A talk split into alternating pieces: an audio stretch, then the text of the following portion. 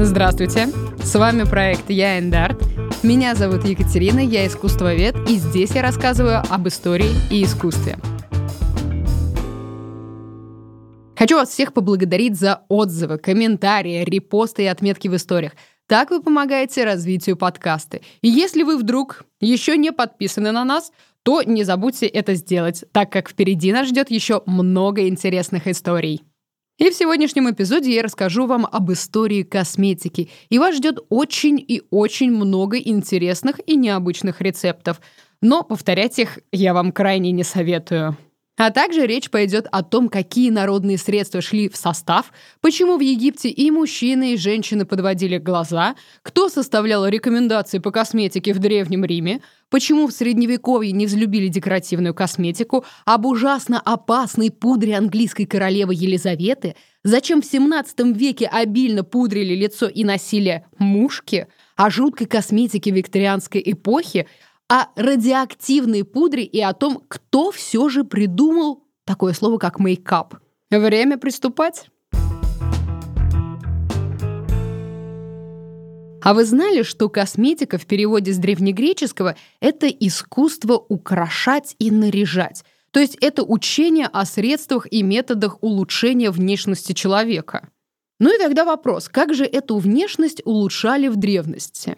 Да-да, почти на протяжении всей истории косметика состояла из натуральных ингредиентов, но косметики на лице относились очень по-разному в разных странах и в разных культурах. Например, в Древнем Египте и мужчины, и женщины подводили глаза. Это мы с вами можем увидеть на многих сохранившихся памятниках. А в эпоху вообще нового царства мода дошла до того, что стрелки и брови стали такими большими и длинными, что почти доходили до висков.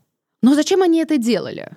Подводка глаз и рисование стрелок имело не только эстетическое предназначение, но и терапевтическое. Глаза подводили для защиты от развития инфекций на слизистой оболочке глаза, вызванных солнечным светом, пылью и опасными африканскими мухами. Согласно современным исследованиям, древние египтяне намеренно добавляли в косметику свинец, Зачем? А дело в том, что в соединении с солью он способствует выделению в организме оксида азота, что стимулирует иммунную систему и предубеждает конъюнктивит. То есть египтяне красили глаза для того, чтобы защитить их от конъюнктивита. Ну, также, конечно, в краску для подводки глаз добавляли мед, охру, галенит, малахит и медь. Кажется, в состав шли вообще все известные ископаемые. И, кстати, мед египтяне очень часто использовали как в косметических нуждах, так и в медицинских. Если вдруг что болит, можно было всегда помазать медом. И да, косметика в Египте была в ходу не только у знати, но вообще у всех слоев населения.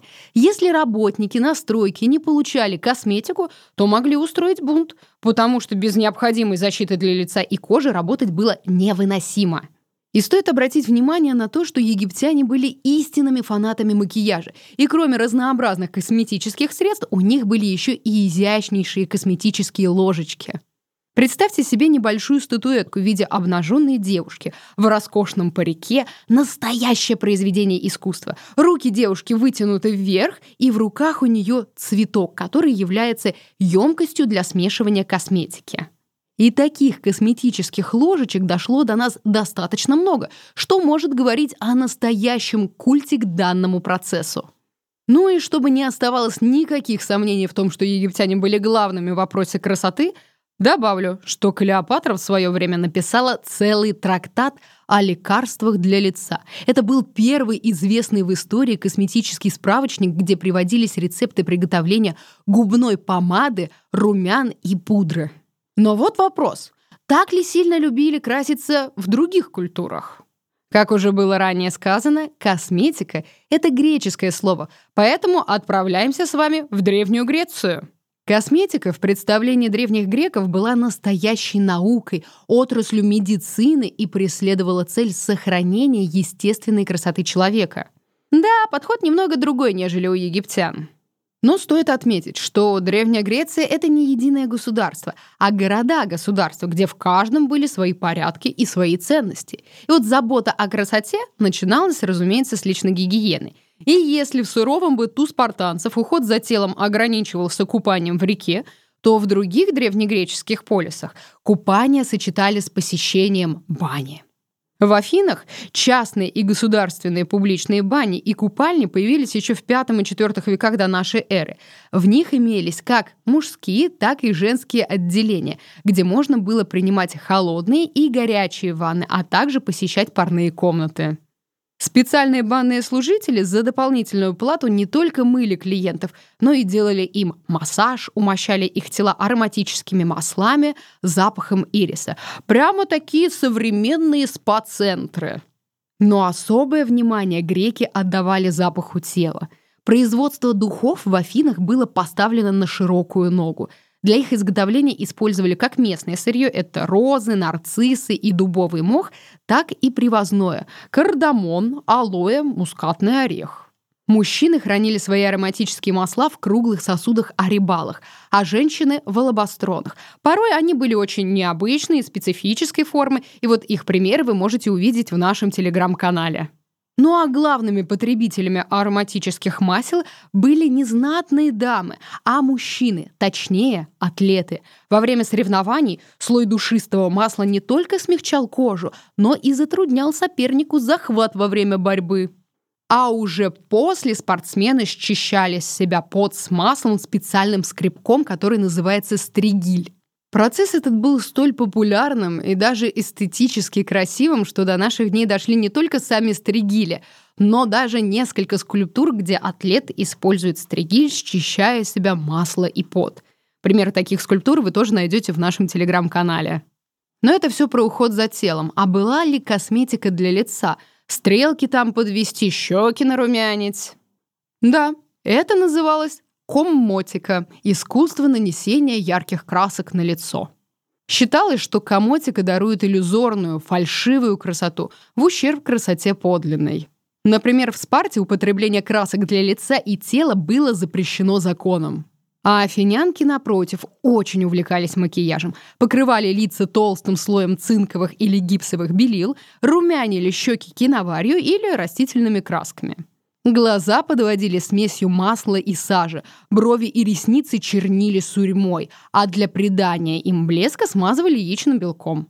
Но к такой косметике греки все равно относились скептически. Одно дело заботиться о своей коже и совершенно другое визуально изменять свое лицо. Еще дальше, как в индустрию ухода, так и осуждения косметики пошли древние римляне, которым было свойственно многое заимствовать и перекраивать под себя – чтобы понять отношение римлян к косметике, начну со слов Лукиана. В своих сатирических сочинениях он высмеивал общественные, религиозные и философские предрассудки, а также другие пороки современного ему общества. Так вот, он писал, «Если бы ты увидел утром только что вставшую с кровати женщину, то обнаружил бы, что она уродливее обезьяны». А вот почему она запирается и не допускает к себе ни одного мужчину. Ее окружают уродливые старухи и целая толпа служанок, которые столь же уродливы, как и их госпожа, и покрывают ее лицо разными мазями. Ибо женщина не просто смывает остатки сна холодной водой и приступает к дневной работе. Нет, для того, чтобы сделать более ярким свое бледное лицо, она использует бесчисленные бальзамы в виде мазей. Как и во время общественных процессий, слуги по одному подходят к ней, держа в руках какой-нибудь предмет. Серебряный тазик, баночку, зеркало, различные коробочки, в которых хватило бы на целую аптеку, кувшины, полные всякой гадости, зубные порошки и средства для чернения век. То есть, как вы понимаете, римляне косметикой пользовались, да так активно, что это провоцировало бесконечное осуждение и нравоучение от разных писателей и философов. Или другой пример. Древнеримский поэт Овидий составил ряд указаний, как женщинам лучше ухаживать за собой и краситься. Советы эти сейчас выглядят немного необычно, но, думаю, вам будет интересно, что поэт мог насоветовать женщинам 2000 лет назад. Так он начинает свои рекомендации. Женщины, вот вам урок. Когда томные члены покинет сон, учитесь лицо белым и свежим хранить. Дальше уже идут рецепты, больше напоминающие готовку супа, но нет, это уход за лицом. Записывайте. Вам понадобится 1 килограмм ячменного зерна, десяток яиц, гороха 1 килограмм. Все это смешать, просушить, перемолоть и добавить растертый рог годовалого оленя, луковицу нарцисса, немного меда и 30 грамм аравийской комедии. И, как нам обещает Овидий, кто притиранием таким лицо смягчает усердно, будет кожа у той глаже лощеных зеркал. Вот так в стихотворной форме Овидий выдал женщинам пару советов, как ухаживать за своей кожей. Но что еще использовали римляне для ухода? Ну, например, в качестве основы практически для любой косметики использовался жир, скопившийся на овечьей шерсти. И вот Ювенал, большой насмешник, описывал мужа, который не мог уснуть ночью из-за сильного запаха крема. А мы с вами уже знаем, что в базе этого крема находится. И вот этим кремом его жена намазала свое лицо, а на щеки пристроила кругляшки из хлебного мякиша. И вот это все пахло, конечно, крайне сильно. И вот таким образом барышня готовила свою кожу к завтрашнему макияжу. Ну так и это еще не все. Для отбеливания кожи лица женщины использовали свинцовые белила, мел или мелосские белила. Кроме того, женщины накладывали румяна. В качестве теней для век и для рисования стрелок, удлинявших глаза, применялась сажа. И как обо всем об этом писал Овидий, если заботишься о своем лице, наверняка будешь выглядеть красиво. Ключевое слово «наверняка». Но согласитесь, хочется каких-нибудь необычных секретов. У меня такой для вас есть. Супруга древнеримского императора Нерона, Попея, ежедневно принимала ванну из молока пяти сотен ослиц. Но, возможно, и этого мало, и вы ждете каких-нибудь особых секретов Древнего Рима, какие-нибудь крайне специфические ингредиенты, да? Пожалуйста, и такие имелись. Маски, описанные Плинием, основаны на составляющих животного происхождения, таких как плацента животных, испражнения и внутренности животных. Сколь лечебны были такие маски, вопрос остается открытым. Но раз рецептами такими пользовались, то, видать, эффект все же был. А мы будем двигаться дальше. Средневековье. Время это часто неоправданно считают грязным и диким, что, разумеется, не так. Средневековые медицинские тексты практического характера описывают разнообразные способы улучшения тела, дабы оно больше соответствовало канонам красоты того времени.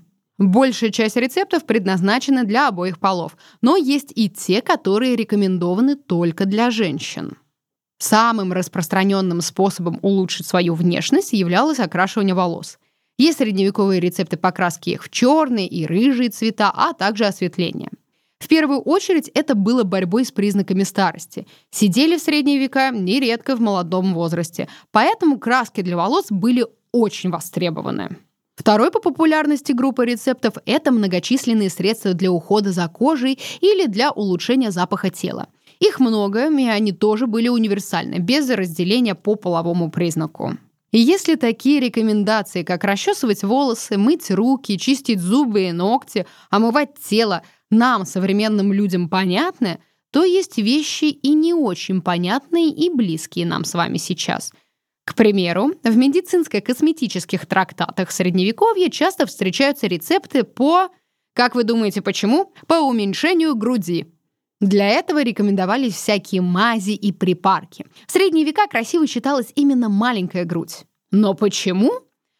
Возможно, потому что прекрасно считалась юность и девственность, а, возможно, дело было в том, что маленькая грудь показывала, что ее обладательнице не приходилось самой выкармливать ребенка, у нее была кормилица, то есть девушка еще и из богатой семьи была. Исключительно женским косметическим средством считалась прежде всего косметика декоративная – в трактатах немало рецептов того, как красить лицо, придавать ему благородную бледность и свежий румянец, скрывать под притиранием изъяны кожи и морщинки. Разумеется, моралисты это крайне не приветствовали, но общество в целом относилось с пониманием, ведь красота являлась главным качеством, которое требовалось от женщины в те времена. А вот использование декоративной косметики мужчинами строго порицалось. Отдельная тема в средневековых медицинско-косметических трудах – это волосы. Вот уж где гендерные различия были чрезвычайно важны. Общие для обоих полов рецепты по поводу волос только те, что касаются окрашивания волос на голове. Остальные делятся на две основные группы. многочисленные средства депиляции для женщин и всевозможные средства для роста волос, прежде всего на лице у мужчин. Мужская волосатость понималась средневековой медициной как физиологический результат более высокого развития мужчины. Волосатость у мужчин считалась признаком мужественности, тогда как отсутствие волос свидетельствовало о женственности. Поэтому для многих средневековых королей их пышная копна волос была очень важным элементом их статуса. Но, думаю, вам куда будет интереснее следующая информация. До нас дошли средневековые косметические труды. Одним из важнейших научных трудов, созданных в эпоху Средневековья на тему красоты, стал трактат Таратулы Солернской под названием «Женская косметика». Это подробное практическое пособие по косметологии, учившее женщин различным способам сохранения и улучшения их красоты и лечения кожных заболеваний. К слову, Тратула жила в XI веке. Но давайте обратимся к ее трудам. В трактате описаны средства для устранения морщин, уменьшения отечности лица и глаз, удаления нежелательных волос с тела, осветления кожи, выведение пятен и веснушек, чистка зубов, устранение неприятного запаха изо рта, восстановление волос, лечение губ и десен, а также даются уроки по макияжу. И очень важно понимать, что мировоззрение средневекового человека не совсем схоже с нашим. Для автора этого труда красота женщин связана с философией природы. Красота есть признак здорового тела и гармонии со Вселенной. Но перейдем к самим рекомендациям. И начнем, конечно, с рецепта по уходу за волосами от Тратулы. Для очищения волос возьмите пепел сожженной виноградной лозы, солому ячменя и древесину солодки для придания блеска, а также дикий цикламен. Цикламен и солому прокипятите в воде, добавьте в полученный отвар пепел лозы и солодку и дайте всему этому настояться. Помойте волосы с этой настойкой и дайте им высохнуть. В результате волосы станут золотистыми и сияющими. А чтобы волосы лучше расчесывались, можно было использовать специальный порошок. Возьмите немного сушеных лепестков роз, гвоздики, мускатный орех, крес водяной и колган – Измельчите все ингредиенты до состояния пудры и смешайте с розовой водой. Розовая вода – это эфирные масла розы. И перед расчесыванием сбрызгивайте волосы и гребень этой смесью. Так они приобретут великолепный аромат и, возможно, будут расчесываться легче. Ну, так обещает Тратула. Кстати, любопытно отметить, что нет ни одного средневекового труда, как научного, так и бытового, посвященного мужскому здоровью, не говоря уж о внешности – все работы на медицинские и косметические темы либо общие для мужчин и женщин, либо только для женщин. Под итог. То, что мы рассмотрели, это в первую очередь рецепты для ухода за кожей и волосами. Декоративную же косметику выставляли орудием соблазнения и служения демонам, способом обманного искажения божественного творения, приумножения разврата и праздности. С точки зрения христианской этики, эти обвинения не вполне безосновательны, ибо негоже изменять или улучшать то, что было создано Богом. В качестве альтернативы косметике людям советовали обращать внимание на красоту души, во много раз более привлекательную, чем любая красота на лице. Лицо должно было быть абсолютно стерильным. Доходило до того, что веснушки, родинки и другие пятна на коже воспринимались как метки дьявола – и подлежали полному удалению. Для этого существовало несколько приемов. Избавиться от пятен на коже позволял аметист. Камень нужно было послюнявить и потереть им проблемные участки. Помогало это или нет, ну, вопрос, опять же, открытый.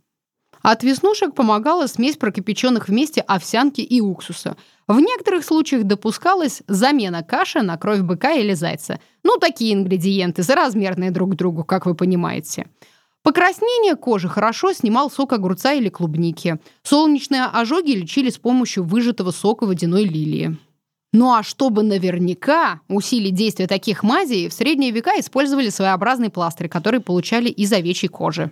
И, как вы уже догадываетесь, главным писком средневековой моды была белая аристократическая кожа. И чтобы достичь такой бледности, требовалась специальная маска. Нередко ее готовили на основе свинцовых белил или муки. Ну тоже соразмерные друг другу ингредиенты. И вот в некоторых случаях в состав такого средства попадал мышьяк, что приводило к неоднократным смертям как самих прекрасных дам, так и их кавалеров.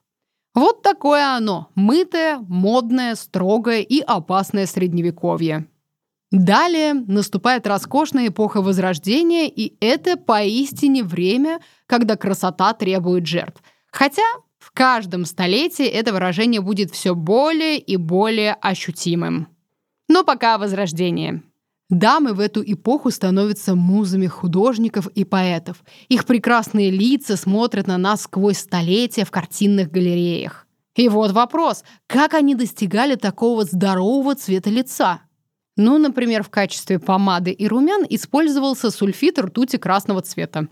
Согласитесь, что ртуть не самая полезная вещь в косметике. Да-да, мы сразу начали с опасной косметики. И вот для отбеливания лица в то время активно применялись белила. Белила, в частности свинцовые, были, пожалуй, самым популярным косметическим средством эпохи Возрождения и продержались в моде аж несколько веков. Делали их так – Свинцовые пластинки подвергали воздействию испаряющегося уксуса. Налет, получившийся в результате, собирали и использовали в качестве косметического средства. Увы, они были ядовитыми. Неожиданно, да? Зато они гладко наносились и хорошо лежали на коже. Были и менее опасные виды белил, но, соответственно, и менее эффективные. Большинство белил наносили толстым слоем, добавляя яичный белок. Это создавало эффект легкой полировки и делало кожу похожей на гладкий мрамор. Белила маскировали все недостатки, однако нанесенные плотным слоем превращали лицо в настоящую маску. Взять, к примеру, королеву Елизавету I. Молодость ее пришлась на середину XVI века, и она считалась невероятной красавицей с бело-розовой кожей и золотистыми волосами. Но со временем, несмотря на то, что королева старела, ничего не менялось. Ее по-прежнему принято было считать красавицей и изображать на портретах без признаков возраста. В реальной жизни этого эффекта, конечно, добиться было нельзя, но белила хотя бы в какой-то мере помогали законсервировать лицо той самой маской. Посмотрите, кстати, на портреты королевы Елизаветы. Королева и правда чересчур бела. Даже как-то неестественно, будто бы фарфоровая маска. Вот это все те самые белила. Джамбатисто де Лапорте, итальянский врач, алхимик и философ, словом, настоящий человек эпохи Возрождения, давал советы своим современникам, которые хотели понять, накрашена дама или нет. Вот что он рекомендовал. Если вы хотите распознать, накрашено ли лицо, сделайте так. Положите между зубов шафран и жуйте его. И станьте рядом с женщиной. Когда вы будете с ней беседовать, ваше дыхание коснется ее лица, и оно пожелтеет. Если же она не накрашена, то цвет лица останется естественным. Или же в той комнате, где она находится, можно поджечь серу. Если на ней белила со свинцом или ртутью, от дыма она станет коричневой или почернеет. Вот такие вредные советы от алхимика Джамбатиста де Лапорта. А вообще в период Ренессанса лицу действительно уделяли особое внимание. Чтобы достичь аристократического лоска, женщины покрывали кожу лица сырыми яичными белками. Считалось, что такое средство обеспечивает модный в то время лоск и глянец. А волосы, волосы-то! Эталоном в то время были светло-золотистые волосы. Достичь такого оттенка шевелюры позволяла смесь черной серы, квасцов и меда, которые наносили прямо на волосы и оставляли в таком состоянии, прогуливаясь под солнечными лучами. Существовали даже специальные шляпы, открывавшие макушку головы и закрывавшие лицо. Благодаря этому женщина могла не бояться появления веснушек. Ну а в результате своеобразной химической реакции локоны меняли свой цвет. Зачастую волосы красили так. Щелоком, сделанным из древесной золы, волосы обесцвечивали, а затем покрывали подходящим красителем – шафраном, куркумой, ревнем, серой или хной. А из-за регулярного мытья головы щелоком волосы нередко выпадали. Вот такой рецепт красоты. Но это были еще не все секреты красоты эпохи Возрождения. С появлением нового метода перегонки расцвело производство духов на спиртовой основе. Популярность ароматических масел, помад и лосьонов была просто немыслимой. Неудивительно, что парфюмеры даже смогли создать собственную гильдию в то время. К тому же люди эпохи Возрождения были уверены, что духи и изысканные ароматы смогут защитить их от ряда болезней, якобы вызываемых плохим воздухом. Ох, о времена, о нравы! Но что же было дальше с модной индустрией? Отправляемся в 17 век, а точнее во времена Людовика XIV. Он правил рекордные 72 года, и бьюти-индустрия при нем начала развиваться наиболее активно. Вначале макияж был развлечением аристократии – чем больше было краски на лице, тем лучше. Лица обильно белили, а на скулы наносили густой румянец, чтобы ни у кого не оставалось сомнений, что обладатель всего образа – герцог или герцогиня в пятом поколении. Но со временем, когда косметика упала в цене, французские буржуа тоже начали краситься в подражение аристократам. И очень важно понимать, что в те времена, в 17 веке, румяна – это история не про то, чтобы сделать себя более красивым, а это не что иное, как знак положения или богатства. То есть, если вы в 17 веке видите румяного человека, то это не про красоту, это про то, что у него есть деньги и у него есть социальное положение, которое дает ему возможность так нарумяниться. Но из чего всю эту красоту готовили в то время? Для создания бледного тона кожи использовали специальные отбеливающие средства. Их изготавливали на основе комедии акации, рисовой пудры и уксуса. Но самым популярным компонентом считался свинец. Ни шагу без вреда для здоровья. В ходу были так называемые венецианские белила. Для их создания смешивали свинец и уксус, а получившуюся смесь, похожую на краску, щедро наносили на лицо – Многие не снимали свинцовые маски даже на ночь и умирали в самом расцвете лет. О токсичности свинца поклонники макияжа узнали сильно позже, когда обратить эффект было невозможно. Еще один ядовитый компонент косметики – киноварь. Ее получали из ртути и добавляли в румяна. Забавно, но уже в книге 1760 года «Искусство красоты» писали о вреде таких румян и описывали симптомы отравления ртутью, но тут же советовали брать безопасную косметику для отбеливания кожи со свинцом в составе. Ладно-ладно, свинец, ртуть – это все как-то не ново. А были ли какие-то новшества в модной индустрии в то время? Конечно. Мушки для маскировки пятен от оспы или сифилиса. А еще их использовали как тайный язык. Мушки в те времена и правда стали заметной деталью макияжа. Это такие искусственные родинки, которые делали из тафты или бархата. Формы у мушек были самые разные. Это мог быть полумесяц, звезда или символ карточной масти. Некоторые умельцы делали даже мушки в виде карет. А вот в Англии им нашли еще одно применение – Мушки клеили, чтобы продемонстрировать свои политические убеждения. На правой стороне лица их носили сторонники партии Вигов, а на левой – Тори. А во Франции аристократы разработали целый язык мушек. Например, наклейка в форме полумесяца могла означать приглашение на ночное свидание. Или видите мушку на правом виске, значит, женщина планирует бросить своего спутника и готова к новым отношениям. Заметили мушку возле левого уголка рта – Лучше не лезьте. Таким образом, аристократка сигнализирует своему кавалеру, что он ей нравится. О, эти модные тенденции. Давайте заглянем с вами в 18 век. Эпоха рококо или галантный век. Как звучит-то, а? Синонимом галантного века становятся не только пышные наряды, бантики и ленты, но и манера поведения знати. Безделье, наслаждение, любовные утехи – именно так проводили все свое время аристократы. В сравнении с эпохой Ренессанса, где культивировались тела, дышащие здоровьем и силой, в рококо наоборот, женщина должна была выглядеть хрупкой. Чтобы достичь этого эффекта, дамы использовали невообразимое количество пудры, румян и мушек на лице. К тому же все должны были выглядеть невероятно юными – это была еще одна причина использования пудры. Пудрили даже маленьких детей и надевали на них парики. Это делалось для того, чтобы все оказались одного возраста. И десятилетний ребенок, и сорокалетний человек.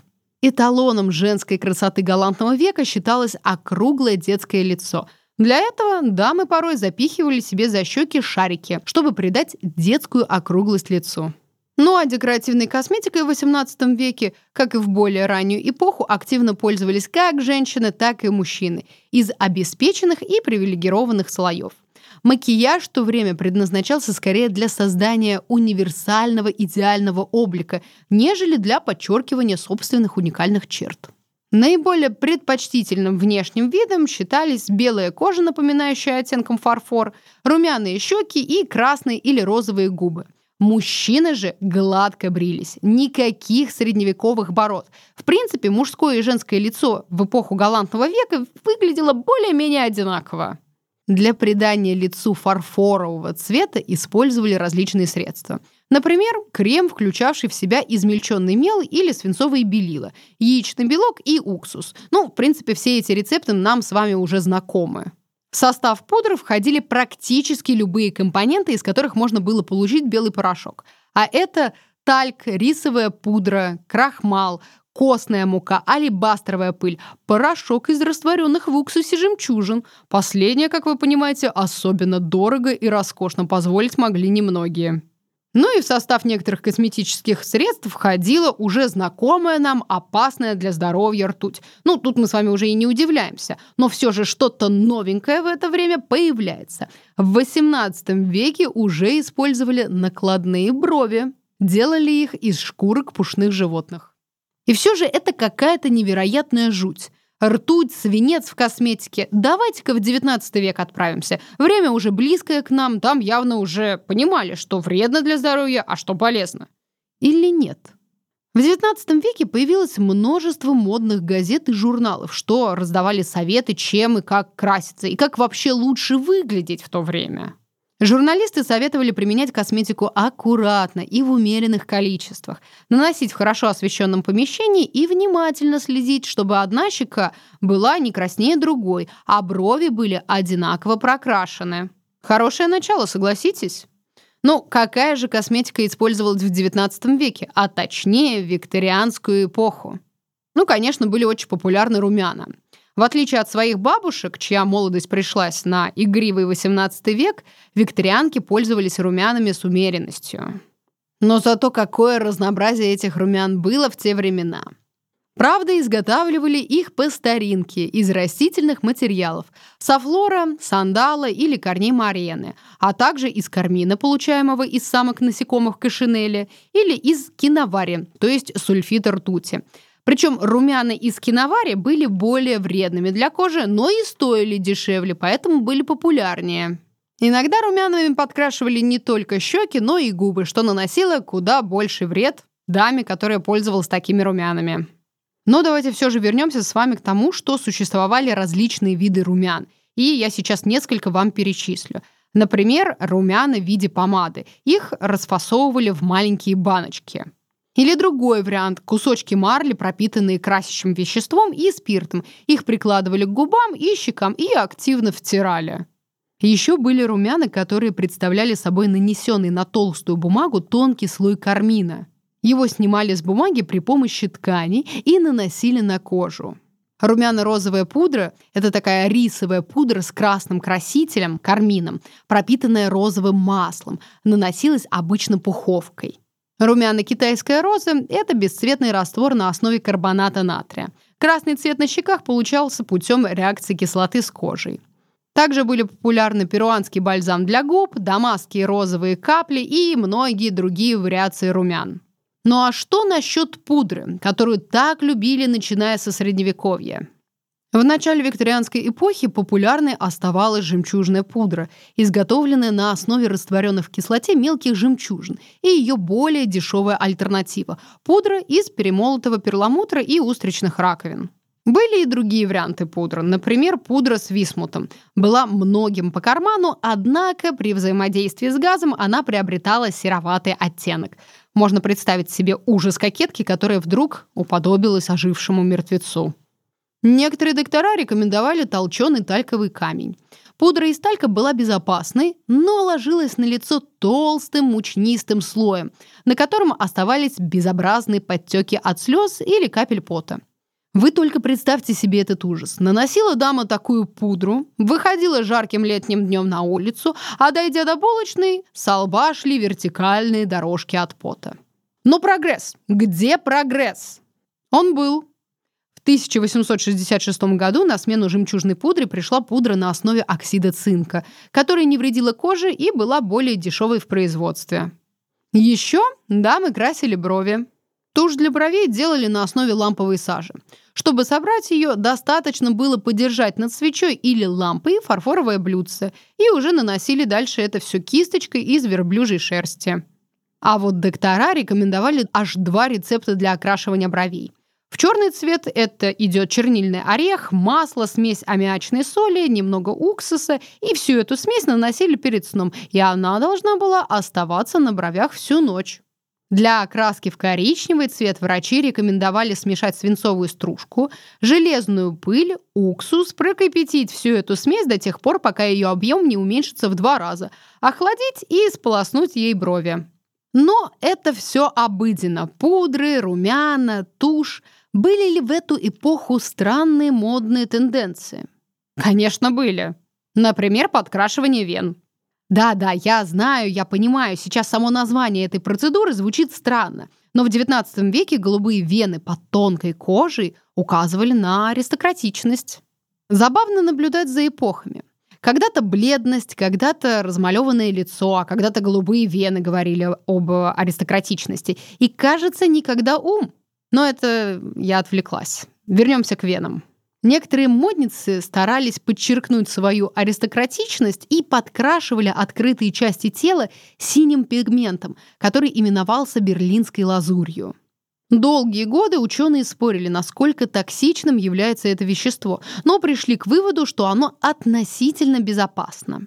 Тем не менее, викторианки добавляли в раствор уже знакомый нам свинец, что и приводило к отравлению организма. А чтобы сохранить свежесть лица, одним из самых популярных косметических средств была сырая говядина, сало и костный мозг. Из субпродуктов делали маски, накладывали их на лицо на всю ночь. Считалось, что данная процедура придает лицу свежесть и устраняет морщины. Но если вдруг и это не поможет, то благо в XIX веке стали появляться модные маски для лица. Например, резиновая маска для сна. Ее изобретательница утверждала, что маска очищала, отбеливала и омолаживала кожу. На самом деле резина лишь стимулировала потоотделение, и каков был эффект, ну, вполне очевидно. А как выглядела маска, найдете в нашем телеграм-канале. И даже это не все. Для состоятельных дам была особая процедура – эмалировка лица свинцом. Профессиональный эмалировщик замазывал на лице благородного клиента абсолютно все. Грязь, родимые пятна, прыщи, усы. В общем, делал лицо идеально гладким, молодым и привлекательным. К тому же состав блестел и сиял, и для пущего великолепия им покрывали также шею и грудь. Результат трудов смотрелся эффектно. Если не считать того, что поры буквально забивали смертельным ядом. Одни утверждали, что для истинного омоложения эмалировать себя надо несколько раз в неделю. Другие же, что талантливый эмалировщик нанесет состав так, что продержится до пяти лет, при условии, что дама неодержима безумной идеей умываться каждый день. В общем, варварство, да и только. И последнее модное средство – это капли белодонны. Их закапывали в глаза, и у девушек в течение 10 минут расширялись зрачки и ярко блестели глаза – Правда, этот эффект свидетельствовал об отравлении белладонны, но кому какое дело, если это считалось красивым? Отправляемся в 20 век. Тут уж точно все должно быть по науке. Это эпоха таких титанов в мире косметики, как Макс Фактор и Maybelline, тушь для глаз, помада, пудра. Но прежде чем поговорить о них, хочу окончательно вас шокировать. В 1930-е годы, менее ста лет назад, была ужасно модной радиоактивная косметика. Поздравляю, теперь вы слышали о косметике абсолютно все. А если серьезно, то это действительно было так. Как такое было возможно? После того, как в 1898 году Мария и Пьер Кюри открыли радий, он стал крайне популярен, и долгое время никто и не знал, что он вреден. В итоге новому элементу начинают приписывать омолаживающие свойства, и его начинают добавлять вообще во все – воду, шоколад, зубную пасту и, конечно же, в косметику. И на волне популярности радия в 1932 году появился бренд радиоактивной косметики, предлагавший огромный выбор продуктов с добавлением тория и радия.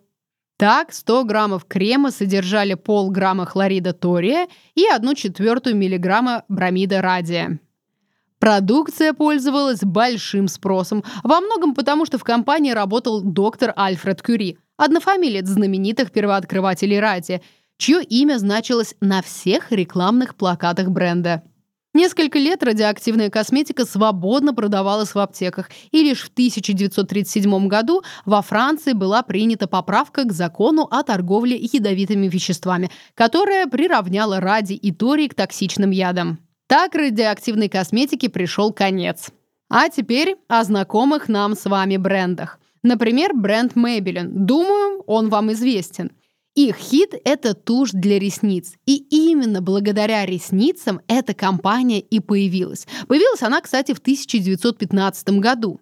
Как гласит легенда, однажды создатель бренда Терри Уильямс увидел, как его сестра Мейбл пыталась накрасить глаза, и у нее ничего не получалось. Тогда он смешал уголь с вазелином, спрессовал смесь и получил тушь для глаз.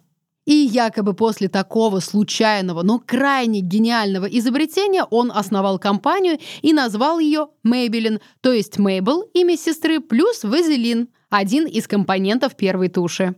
Первая массовая тушь – это коробочка с прессованной краской и щеточка, которую возили по краске. Возможно, вы и сами ей пользовались или ваши мамы. А уже в 1958 году случился еще один прорыв в косметике. Другая компания, Max Factor, опередила Maybelline и выпустила первую тушь в тюбике с палочкой.